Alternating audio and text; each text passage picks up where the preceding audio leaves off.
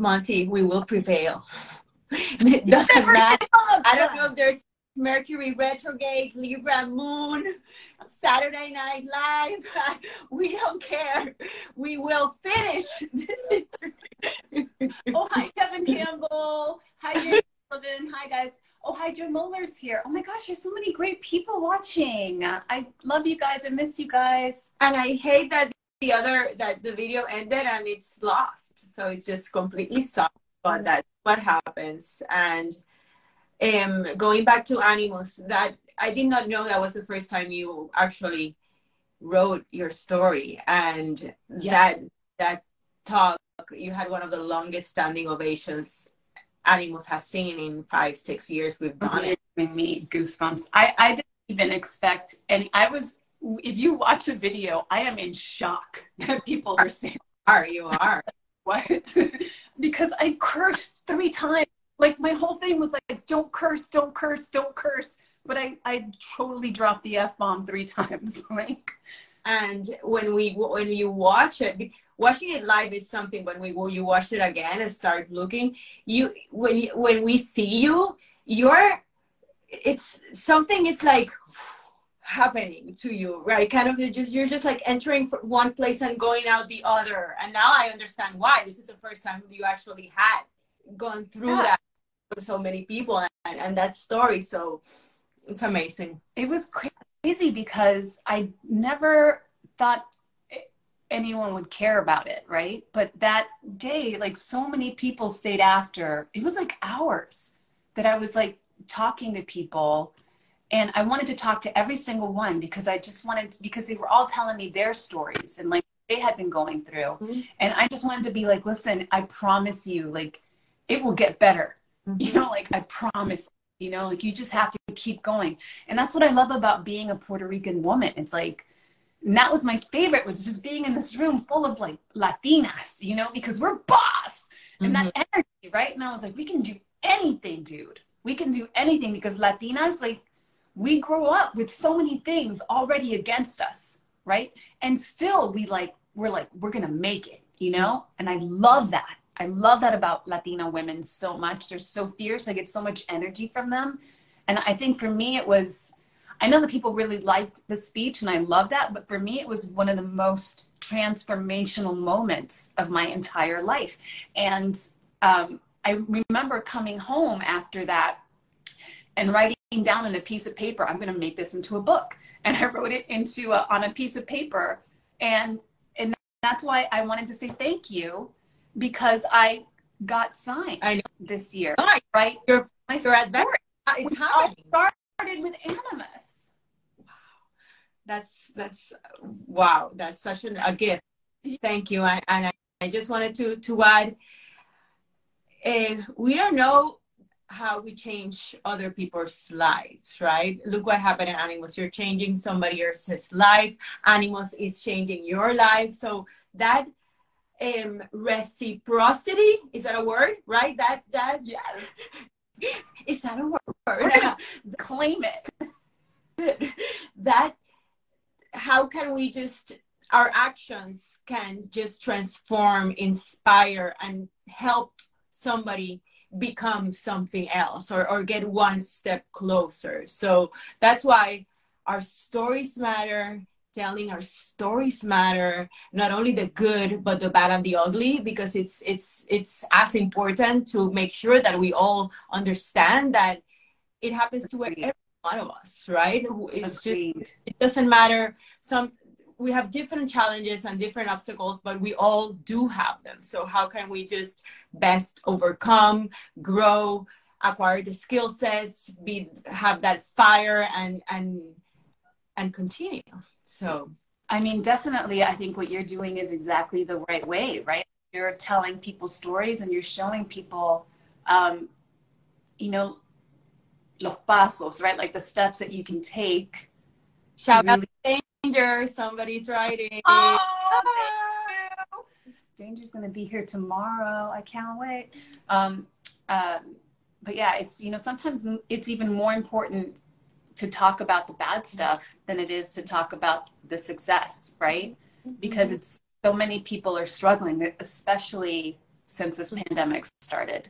Uh, so many people have lost everything and have had to like pivot and figure out a new way to make money and a, a new way to make ends meet. And it's important for, for people to see like you can be in the worst of it, in the worst of it, and you can still make it out. You just got to believe in yourself. I have this saying, it's so cheesy, but I found it when I was, gosh, probably 19, and I wrote it on a piece of paper, and I still have that exact same piece of paper, you know, 20, 30 years later. Oh my God, it's been almost 30 years.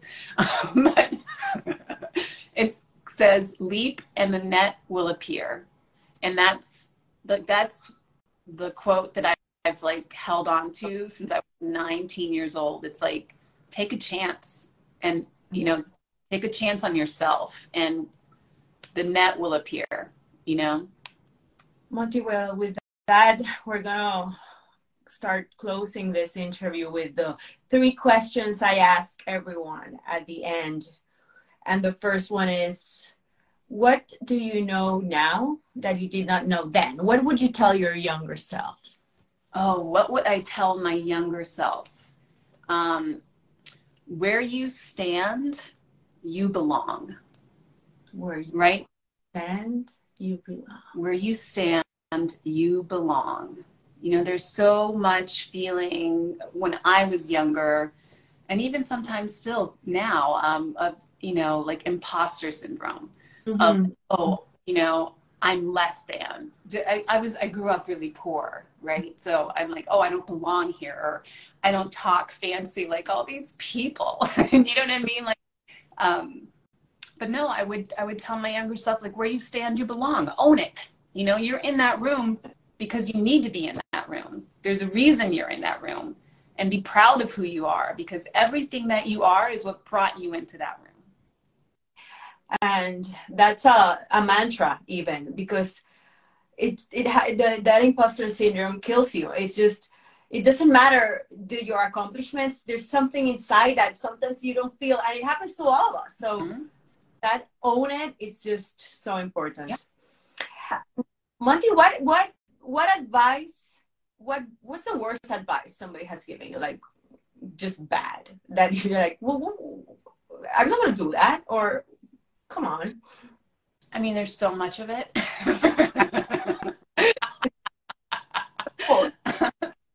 I think probably the one that really um, I'll never forget is um, I wanted to start an all female morning show when I was doing radio because uh-huh.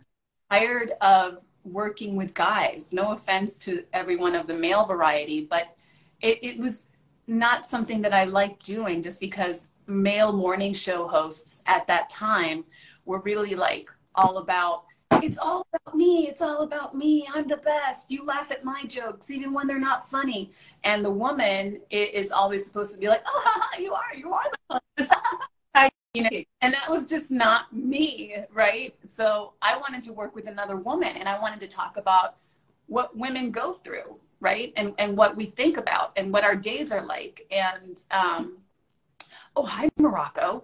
Um, uh, and my boss was like women hate other women. Women hate the voice of uh, other women's voices. It's never going to work.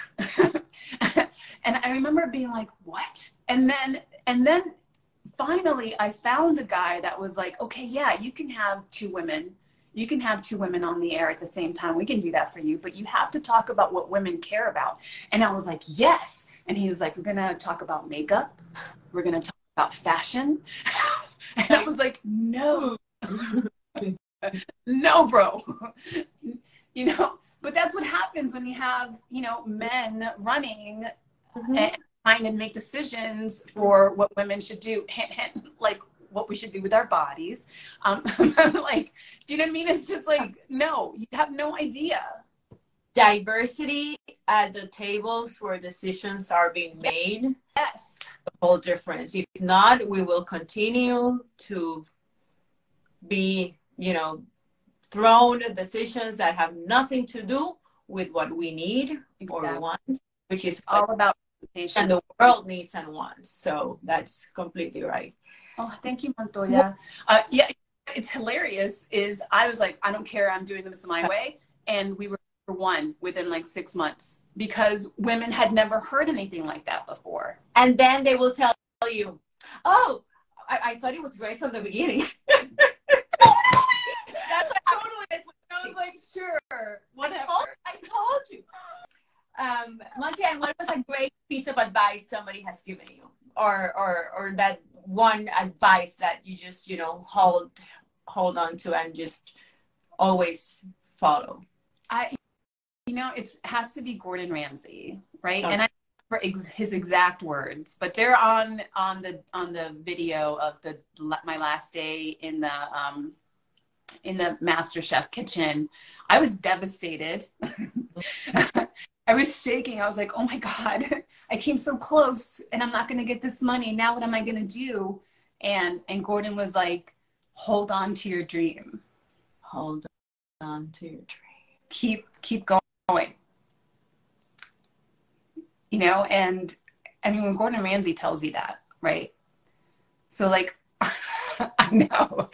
And I was like, I'm, yeah, I'm not gonna, you know, I'm not gonna quit, even though I lost this, this show. Mm-hmm. I'm just, and that's what had me, you know, that's when I started doing cooking classes and catering and and working in restaurants and like I was like I don't care I, my dream when I was 19 or no no 27 um, uh, was to become a food TV personality, and I'm gonna go for it. I'm gonna go for it, you know. And and I did. And any time that I doubted myself, and there were so many times that I doubted myself because you know I was like a 40 year old waitress, and and you know to make ends meet because you don't make much money in a kitchen, right? right? So uh, and I had a kid to take care of. So it's like I worked three jobs. I would like work in a kitchen and then I would go waitress and then I would go work in another kitchen. You know, and then I'd come home and like literally my shoe size went up two sizes. like I was at how much I was on my feet. It would hurt to like press the brake when I was coming home from work. That's how much my feet hurt, you know? But and I was like, what am I doing with my life? You know, I'm 40 years old. I'm I'm working in restaurants. What am I doing? But you know, um, everything ended up working out and it was and every single job that I've had in my life um, helped propel me to a place where I was ready when Food Network called to um, for my very first Food Network show audition. It, everything that I had ever done radio, comedy, waitressing, um, working in kitchens, all of that came into play during that audition, and I nailed it, and I got the show, and my whole life changed and every single decision that you made led you to where you are now. Yeah. So with that, hold on to your dream. Monti, thank you, thank you, thank you for being with me in the season finale of 2022 Power Up Talks. I love you. You're, your inspiration. So I love you the most, Lucy, and thank you for being such a magical part of my life. And I, I can't even talk about it without getting choked up, but and I wanted to see you speak. Oh, un abrazo. Un abrazo. Cuídate. Bye. Bye, everyone. These things.